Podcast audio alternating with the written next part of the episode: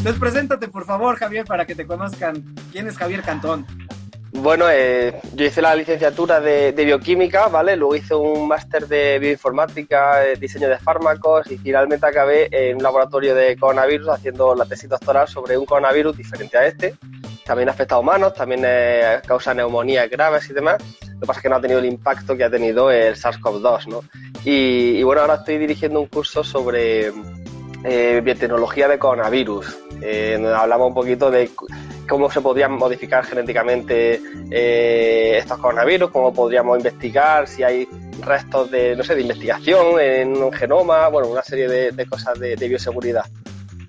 Súper. Oye, y este, yo creo que tenemos todos una pregunta así bien, bien locuchona.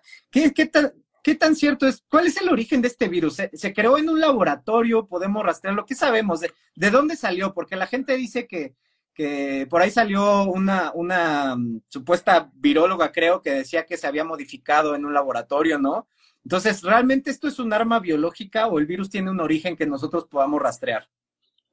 A ver, la verdad es que la, si me quito un momento, no la, me salgo del mundo científico, la película es buenísima, porque es que resulta que hay laboratorios en Wuhan que estudian coronavirus, que son expertos que publican artículos relacionados con la modificación genética de coronavirus. Entonces yo entiendo que eso ha alimentado muchísimos rumores, pero la realidad eh, científica a día de hoy es que la teoría más aceptada es que viene de un animal, como pasó, por ejemplo, el MERS coronavirus, el que fue mi tesis doctoral, eh, estaba en murciélago, de ahí pasó a camellos, donde sigue eh, viviendo dentro de camellos, y esporádicamente da salto al ser humano. El SARS-CoV-1 también de murciélagos pasó a civetas, que son un tipo de mamíferos pequeñitos parecidos a gatos, hurones, que, y de ahí pasó al ser humano. Entonces, lo más plausible es pensar, pues esto es un coronavirus que ha vuelto a hacer lo que ya se sabe que pueden hacer, que es dar el salto de especie, romper la barrera. Luego, además, si vemos eh, pruebas dentro de su genoma, como hizo la, doctora esta, era oftalmóloga, Li Menjiang, eh, que huyó de China a Estados Unidos, elaboró un artículo científico eh, que no lo publicó realmente, ¿no? Un artículo científico, no, no lo publicó en una revista científica, revisada por pares, ni, ni nada de esto, ¿no?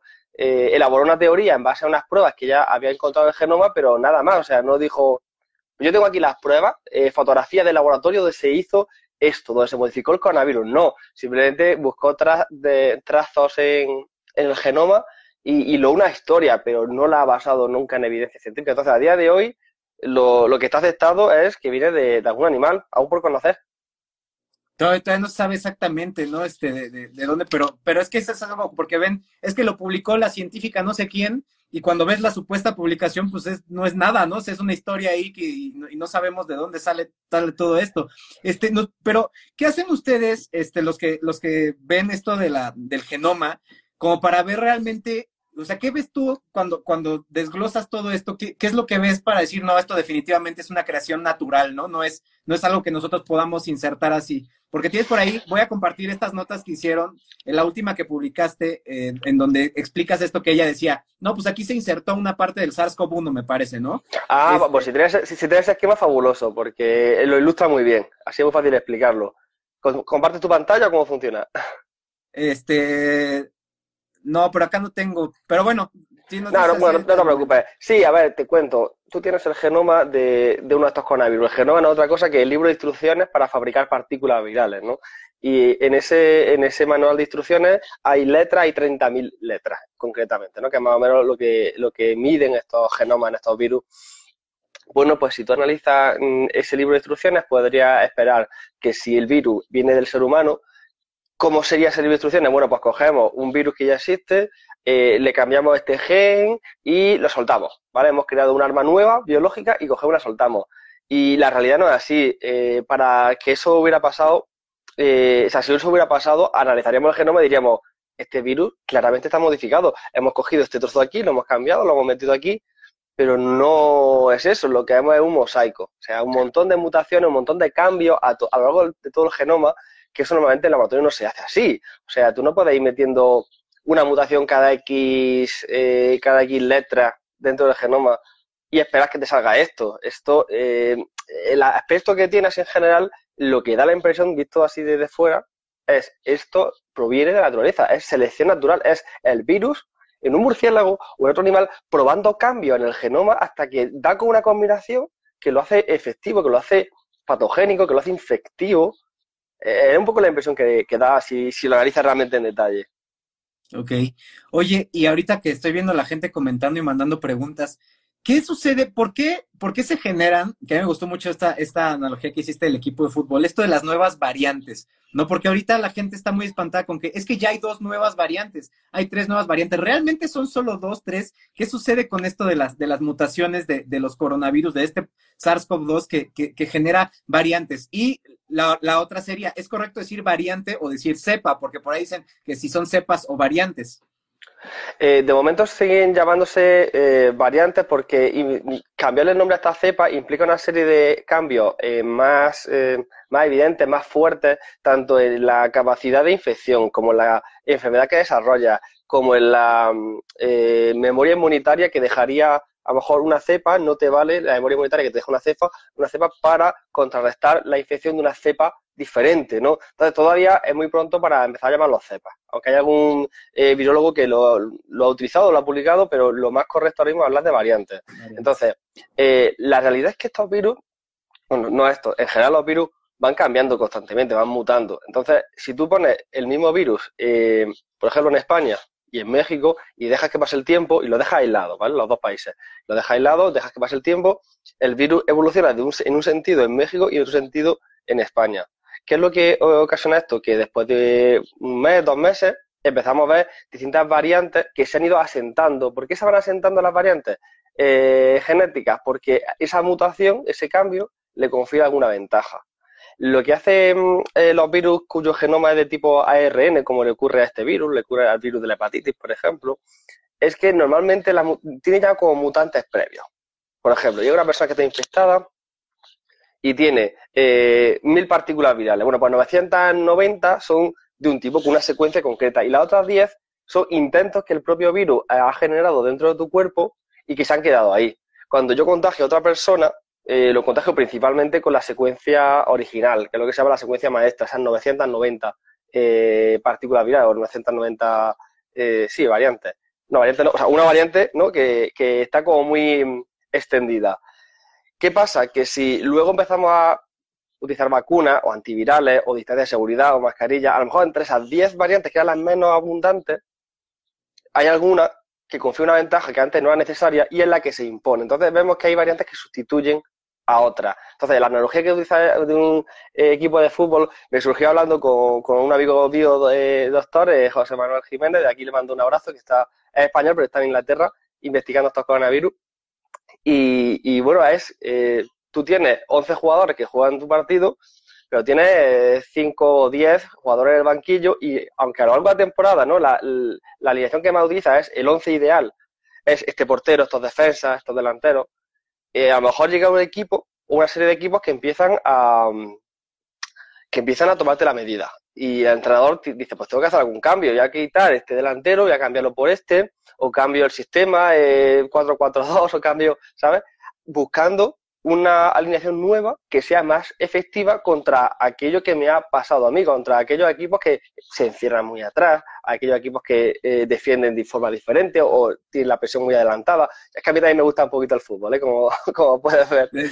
Sin duda. Entonces, es, eso, el virus va viajando con, con, digamos, con suplentes, para que de momento en el que haya algún cambio que le impida transmitirse, pues pueda sobrellevarlo mejor. Ok, entonces, básicamente tú tienes utilizaste eh, mil virus, ¿no? Que sabemos que son millones. De esos mil, 990 son prácticamente, son uno que predomina, que tiene el material genético predominante, y hay otros 10 o 100 este, que son, este, que son todos diferentes y que cada uno tiene una particularidad de sobrevivir, uno más a la vacuna, uno más a, no sé, cuando usan plasma convaleciente o, o cuando usan antivirales, ¿no? Y entonces, de acuerdo a la situación, quizás esas 990 este, ya no van a poder, pero una con una que predomine, esa puede volver a ser la maestra, ¿lo entendí bien? Sí, sí, eso puede pasar perfectamente, o sea, no en un único ciclo, en varios ciclos, en varias personas infectadas, ¿no? Pero sí, o sea, también hay cierto cuello de botella. El cuello de botella sería lo siguiente.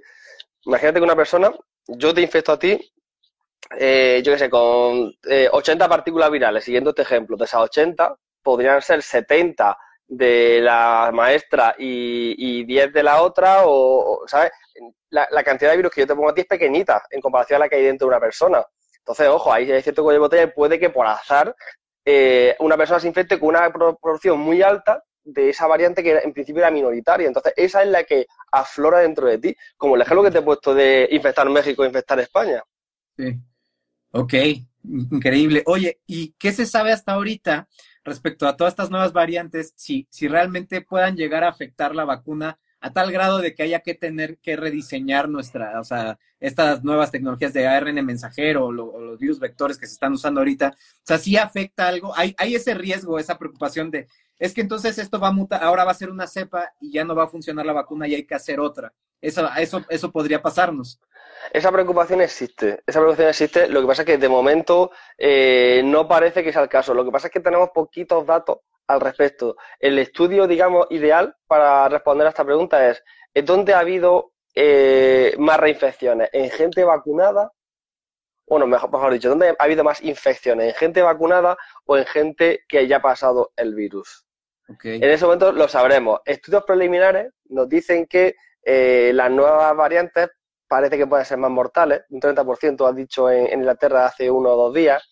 Parece que dependiendo de qué mutación, porque bueno, las vacunas que se están administrando, la de Moderna y la de Pfizer, es simplemente una de las proteínas del SARS-CoV-2, una de las proteínas del virus. Entonces, en cuanto esa proteína cambia un poco, ya te ha hecho un poco el lido. ¿no? Hay otras vacunas que podrían llegar después, que no están contempladas solo como una proteína del virus, sino como todo el virus, que sería más resistente a los cambios que puedo hacer. Cuando jugamos nuestra vacuna a, eso, se produce más rápido, se fabrica bien, ¿no? Llega a muchas personas rápidamente, pero corremos ese riesgo, que las nuevas variantes lo hagan. Entonces, de momento, yo me mantengo muy cauto en esto porque no sé eh, los artículos científicos que sacan de aquí a, a, lo largo de este 2021 qué van a decir pero eh, que las nuevas variantes se están contagiando más rápidamente es una realidad. ¿Cómo le quitas tú el peso que tiene todo esto el comportamiento humano? También es complicado hacerlo, pero pese a eso, pese a tener en cuenta el comportamiento humano, parece que el virus, tal como va mutando, se extiende más rápidamente que al principio, lo cual es una preocupación. Sí, aumenta esta posibilidad de, mezcla de, miles y miles de, variantes distintas que una por ahí igual y se escapa, ¿no? Entonces, tú, eh, eh, es que pues, ¿qué, ¿qué, hacemos, no? O sea, de, de, por sí ya llevamos mucho tiempo cerrando fronteras y, y encerrándonos y, o sea, lo, lo, que, lo que yo pienso, si vamos a salir poco a poco y vamos a seguir mezclándonos y vamos a, o sea, es vacunar lo que se pueda y después actuar conforme vamos viendo, observando los cambios, ¿no? Porque no, no veo cómo, no veo cuál es el final de, de este camino de pandemia. La verdad es que eh, yo voy por día. Hay días que estoy más pesimista, hay días que estoy más eh, optimista con la pandemia. Eh, justo hoy han dicho aquí en España, el presidente del gobierno, que se espera que en verano ya haya un 70% de la población de España vacunada, que me parecería maravilloso. Me parecería maravilloso. Ojalá lleguemos a esa cifra. Porque lo que sí que han demostrado los estudios clínicos es que la vacunación previene la COVID-19 grave. O sea, ¿en qué, ¿en qué se traduciría una vacunación masiva? en, una, en aligerar el peso de los hospitales, porque ya empieza a haber hospitales en España que, al igual que en marzo, tienen que empezar a decidir quién pasa a la UCI y quién no, que es una decisión súper cruel, pero vaya, es, medicina de guerra. El que está, el que tiene 89 años eh, y otro que tienes con 70, pues crees que es más probable salvar al de 70, pues a ese lo meten en el hospital y al otro no. Eso ha pasado aquí en España durante la primera ola y tiene pinta de que está empezando a volver a pasar y va a volver a pasar algo de este, de este año, desgraciadamente. Entonces, mm, pronóstico para el futuro, eh, no lo sé. Eh, mascarillas obligatorias, eh, medidas muy restrictivas.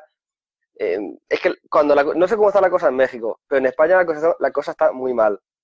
La cosa está fatal. Entonces, las medidas que hay que tomar ahora son horribles. Para que funcionen son horribles. Las medidas que había hecho falta para sobrevivir la pandemia y doblegarla a lo mejor en octubre habían sido muy, mucho más ligeras, pero tal, como estamos ahora, Madrid está prácticamente confinado. O sea, las medidas que han puesto de yo no puedo ir ahora a casa de un amigo, aunque estemos cuatro personas, no puedo ir, ni aun con mascarilla, no puedo ir a casa de un amigo. Nos podemos reunir en la calle, nos podemos reunir en un bar, un restaurante antes de las nueve de la noche, a partir de las nueve de la noche ya nada, eh, y no más de cuatro personas. Entonces, es prácticamente, en confinamiento eh, la situación que tenemos ahora Entonces, si eh, conociendo todo lo que sabemos del virus, habiendo material, porque claro, la primera ola no había mascarilla, pero ahora sí. Entonces, conociendo todo lo que sabemos del virus, con más material, que se estén repitiendo los patrones, las restricciones prácticamente de marzo, hace presagiar que a lo mejor dentro de cuatro, cinco seis meses volvemos, eh, porque estas medidas funcionarán, disminuirán la curva, la curva de contagio, la curva de fallecidos, pero luego a lo mejor vuelve a pasar. No lo sé. Esperemos que con la vacunación vaya mejor la cosa. ¿Qué tal va por México? No, no, no, parece que estás hablando de lo que está pasando aquí. Aquí, de hecho, ah. yo he sentido que somos más, eh, eh, híjole, aquí no quiere haber restricciones como fuertes, es confiar en el pueblo sabio de no, así nos cuidamos todos. Mascarilla obligatoria, ¿cómo crees? Eso es violar los derechos humanos. Entonces, no, e, es, es impresionante. Digo, nuestro presidente no es capaz de, de, de, hablar a favor de la mascarilla poniéndosela, ¿no? Empezaron diciendo que no servía, ¿no? Entonces, imagínate, ¿no? Eh, y, y ya no los. Aquí también, ¿eh? Aquí también. a medida que quieren cambiar el discurso, este, no, ahora sí sirve, pues la gente, pero dijiste que no servía, no me la pongo. Entonces, no, no, no está, es muy trágico. Somos el, ya creo que el tercer lugar a nivel mundial en muertes, ¿no? Llevamos 150 mil muertes. Entonces, este, y va a empeorar.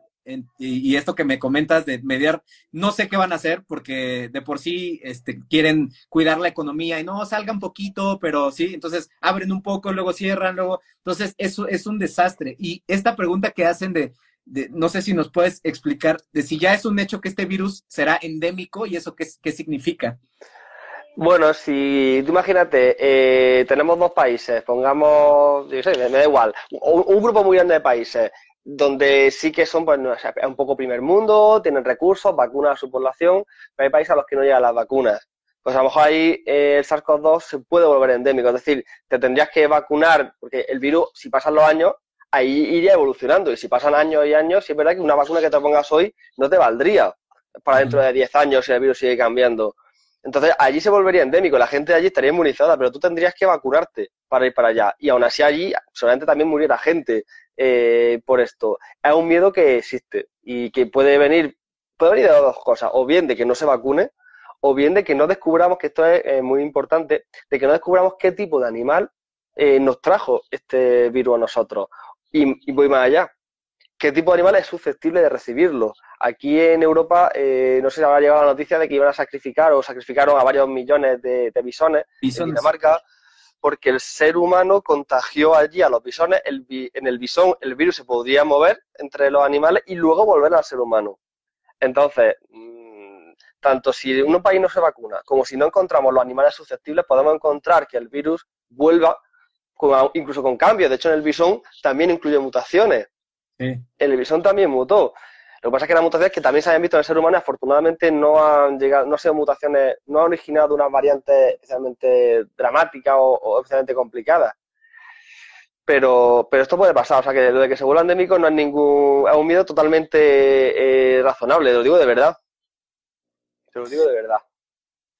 Es que veo la situación muy, muy complicada en ese aspecto porque además se junta con el hartazgo de la gente, con esa necesidad. No sé, allá en España, este, cómo está esta cuestión de los, de los tratamientos milagrosos y alternativos y demás, de que eh, ya hay un, hay un cansancio, ¿no? Del personal de la salud que no ha tenido un solo día de, descanso, entonces colapsan los hospitales y, no, no, no lo veo, o sea, eh, si, si, logramos, por ahí tú dices que, que en verano esté el 60% vacunado, aquí lo dudo mucho, aquí yo creo que va a ser hasta fin de año, este, en, lo que yo pienso es que si ya están todos vacunados, o la mayoría vacunados, eso también está, puede dar una falsa sensación de que salgan, ¿no? Porque la gente piensa que si te vacunas ya no te enfermas.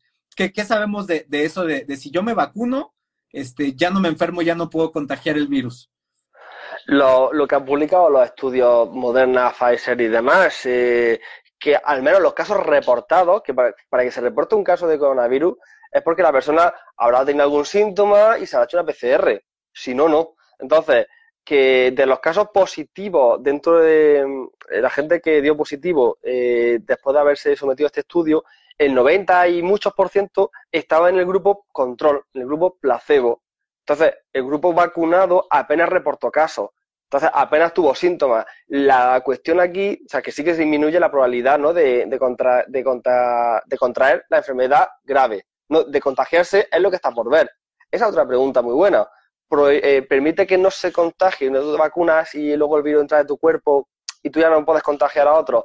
Es lo que se está viendo. En los estudios con los estudios preclínicos, los estudios con eh, macacos, con primates, decían que no se iban a permitir el contagio. Es decir, una persona, un animal en este caso, se vacunaba y luego, por muchos virus que tú le pusieras, por así decirlo, el animal no, no desarrollaba la enfermedad y no era capaz de contagiar a otro, porque eh, es como que frenaba el virus en las vías de entrada y por lo tanto el virus no podía arraigar dentro de tu cuerpo y tú ya no podías contagiar. Entonces, lo que sí es seguro es que, eh, porque en ser humano, lo que sí es seguro es que tú no desarrollas la enfermedad, o, o, muy poco, un porcentaje muy pequeño de la gente desarrollará la enfermedad. Sí, la, la bronca es que el, eh, es este, estoy, por ejemplo, aquí dicen, yo estoy vacunado o yo me enfermé, entonces ya no te puedo contagiar, te puedo abrazar y me puedo acercar, ¿no? Entonces, es la bronca que los que están, se están vacunando piensan que ya pueden salir libres y ir a ver a los abuelos porque no los pueden contagiar y ese precisamente es lo que no se sabe todavía, ¿no? Entonces, este, híjole, pues bueno, solo queda ir, ir viendo qué, qué arroja la evidencia científica y este, y adaptarnos, pero yo también pienso que hay que hacer un momentito, que tengo dos perros por aquí que habéis escuchado a alguien pasar. Ya está. Yo que tengo dos perritos. Yo también tengo ¿Apa? ¿No? ¿Apa? Siempre pasa y nunca salen mis mascotas, es, es impresionante, pero sí. ¿Cómo, cómo, cómo? Es que siempre que, que, que estoy platicando con alguien, yo tengo dos gatas y dos perros, pero nunca los han visto en, en, transmisiones en vivo. Y siempre que estoy platicando con alguien, se meten y les digo, no, no hay problema, yo tengo animales y es, me encantan, pero... Ya, ya, ya, pero a ver, espérate, voy a, voy a, poner esto para que no, no salga más veces. Eh... Dime, dime, que, que, te he interrumpido. No, no te preocupes. Antes, antes de los perros. Entonces, bueno, el, este, a lo que voy es, se lo único que veo son medidas mucho más restrictivas por parte de, de los gobiernos para eh, que, que, al final del día van a terminar resultando en, problemas sociales, económicos que ya están, ¿no? Este, pero es eso o, o morirnos, ¿no? O sea, que, o que esto nunca se acabe. Entonces, es bien, es bien complicado, pero pues bueno, no, no, no veo de otra, o sea, lo veo, lo veo como muy, muy difícil. ¿Qué, qué harías tú? O sea, ahorita con la, con la, con la, lo poco que, que, que, está saliendo, o sea, ¿tú, tú te irías más por las medidas de restricción, así, mascarilla, prohibir salir, todo eso? Eh, en la situación en la que estamos ahora en España y por lo que me cuentan México, ya tiene que ser eh, confinamientos que solo podamos salir casi casi que a trabajar y hacer la compra y demás. Si estuviéramos en una situación mejor, te diría con muchos test, eh, asegurar que los restaurantes, las terrazas, los bares tengan eh, la ventilación suficiente, dejen una gran cantidad de distancia midan constantemente, por ejemplo, la concentración de CO2, que se ha visto como un indicativo muy bueno de que hay mucha gente que no está el sistema bien ventilado. Y, por supuesto, eh, una persona que dé positivo, como pasa en, Corea del Sur, como pasa en Australia, como pasa en China, de una persona, eh, para determinar con cuánta ha podido estar en contacto, hacer eh, todas las PCR que sean necesarias. O sea, yo no sé cuántas se hacen en México. ¿Tú lo sabes? Muy poquita, o sea, no, nada. O sea, es muy, muy poco, no se rastrea nada. Es que... O sea, pues a, a, eso es un gran fallo. O sea, si tú, no. sabemos que los asintomáticos pueden transmitir la enfermedad, eh, lo suyo sería no quedarse con los contactos estrechos, ¿no? Eh, es decir, los que estaban en teoría sin mascarilla, creo que durante más de 15 minutos y a menos de metro y medio. Bueno, sabemos que el virus mm, puede tardar, o sea, puede eh, infectar a alguien aunque esté a más distancia. Y creo que eso te obligaría a cerrar eh, restaurantes, a cerrar restaurantes, o sea, perdón, restaurantes, bares eh, y un montón de ocio. Entonces, las medidas ahora drásticas.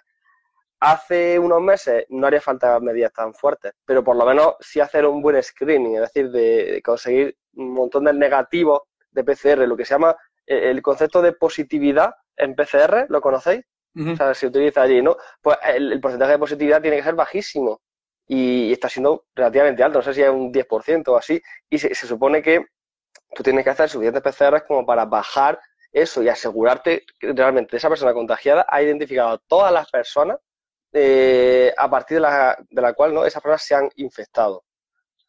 Y, y, tú, ¿qué me cuentas tú? ¿Cómo lo verías para México? ¿Qué, ¿Qué, medidas pondrías tú? Es que justo eso que estás diciendo es lo que tenemos. Aquí de PCR creo que es más del 10% que están dando positivos. O sea, se enfocaron en hacer poquitas pruebas muy localizadas pero pues no, o sea, no, no, yo lo que vi aquí que fracasó fue eh, eso de, de, pensar que nosotros éramos, teníamos la capacidad de entender lo que estaba pasando y podíamos decir, sí nos vamos a encerrar, solo salgan cuando es necesario, eso nos dicen, ¿no? Y entonces aquí se siguen haciendo fiestas masivas, bodas de 500 personas, donde salen muchos contagios, este, y, y el, a, mí me parece que no, no se supo comunicar eh, ni gobierno ni medios de comunicación lo, lo, serio de la situación, y ya los hospitales están al noventa y tantos por ciento, que en realidad es más, ya no hay oxígeno. Ya, se ha acabado el oxígeno, las camas de UCI y demás. Ya no hay. ¿Y, y cómo te Es que no sé cómo de, cómo de activos son estos movimientos, ¿no? Eh, negacionistas o, o a científicos. Entiendo que eso está en todas partes, ¿no? No, aquí estamos, digo, yo es con los que más me peleo, pero aquí hay mucho defensor del dióxido de cloro, de los tratamientos de ivermectina y acitromicina para el virus, y acaba de publicar la Secretaría de Salud de México que sí funciona con estudios basura, ¿no? Entonces, eh, ya, o sea, ya con el, yo la verdad con el gobierno que tenemos estoy eh, muy triste porque, porque son ineptos, la verdad es que se dice, desde el principio de la pandemia dijeron que esto era una gripita, que, bueno, yo sé que en muchos lados lo dijeron, ¿no? Que, que era, era menos que la influenza, eh, y entonces ya no lo supieron comunicar. La verdad es que estamos muy mal, o sea, yo también, eh, el uso de mascarilla la traen aquí en la papada o nada más acá, este, entonces, las vacunas, bueno, aquí van muy lento, llevamos, creo que, no, no sé, llevamos muy poquitas, casi nada, apenas el personal de la salud de primera línea de, hospitales privados se está vacunando. Entonces, Liceo Javier, la verdad es que espero, eh, ah, bueno, y además se pintó el escenario catastrófico de que eran 60 mil muertes. Dijeron, 60 mil muertes es catastrófico, no va a pasar, y llevamos 150 mil, ¿no? Entonces, solitos se atoraron, yo creo que va a estar, va a estar muy difícil, mi estimado. Este, pero bueno. Mira, eso, es auténtica pena. Es una auténtica pena eh, cómo se ha gestionado esto. No sé si lo sabes, pero justo eh, hoy en Madrid había convocado una manifestación en la que incluso algún cantante famoso español, que también creo que es muy famoso, no quiero decir su nombre, eh, allá por México. Eh, es muy buen amigo mío y ya le he mentado a su madre varias veces, pero ah, ya sabemos de quién hablas. Pues, pues, pues bueno, organizaciones como los Médicos por la Verdad, como... De su madre, sí. sí, bueno, un montón de, de gente que, no sé, no, creo que hay un problema de base de educación científica eh, en la sociedad. O sea, eh, yo creo que hace falta que la gente salga a, la vida o al mercado laboral o, al trabajo, al mercado laboral, con unos conocimientos científicos básicos que le permitan al menos saber dónde buscar la información. O sea, fíjate, el actor este, eh, el de Terminator, no me sale el nombre, el protagonista de Terminator, Arnold. Bueno, Alonso Schwarzenegger, eh, decía que, bueno, que si querían saber cosas como cuántas eh, repeticiones de flexiones tienen que hacer para, o, o, o, bíceps para tener los músculos bonitos, que le preguntaban a él, que era un experto, pero que si no, que consulte a los virólogos, que consulte a los científicos que llevan años estudiando esto. No te fíes de alguien que porque ha hecho un vídeo en YouTube que lo cuelga, que no, que hay que consultar a los expertos siempre. O sea, pero no sé, las teorías negacionistas, las teorías pseudocientíficas eh, han ganado la batalla, porque la realidad es que cuesta mucho menos, a lo mejor, eh, investigar o, estudiar que, mm, no sé, eh, un poco defraudado en ese sentido, pero no me extraña, o sea, siempre ha habido conspiraciones al respecto de todo, o sea, ovnis, 11S, de todo, pues de la pandemia pues también tenía que salir todo esto. Y ahora, ahora es Bill Gates el culpable y la vacuna nos va a cambiar el ADN. Y, y, lo que yo les digo siempre es, pues es nuestro trabajo alzar la voz porque sienten que tienen esta libertad. No sabes cómo se ofendió el, el de las barbas por, porque, porque me metía los golpes ahí en tu publicación. O sea, le dolió muchísimo porque nunca le responden. Y yo le mandé gente de, ah, sí, no me digas, tú dijiste como biólogo que la vacuna te cambia el ADN. Entonces le puse el señor transgénico, ¿no?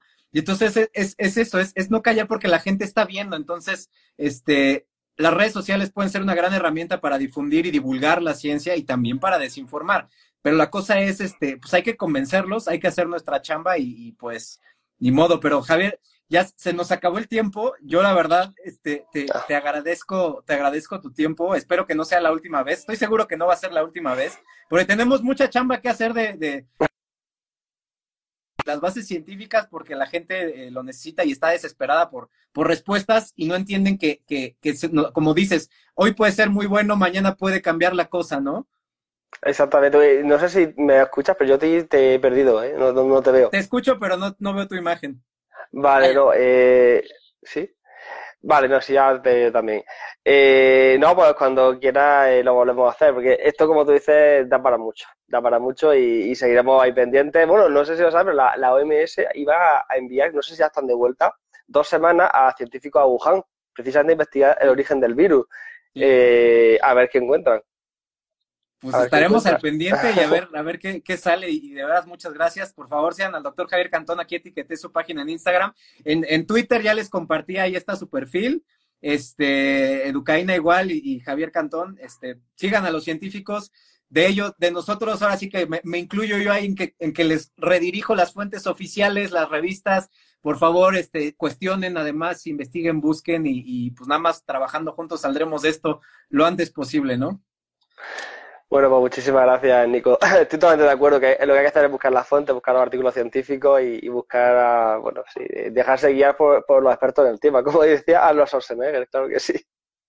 Así es, pues muchas gracias, Javier. Cuídate mucho este, y seguimos en contacto. Igualmente, un saludo. Hasta luego. Gracias.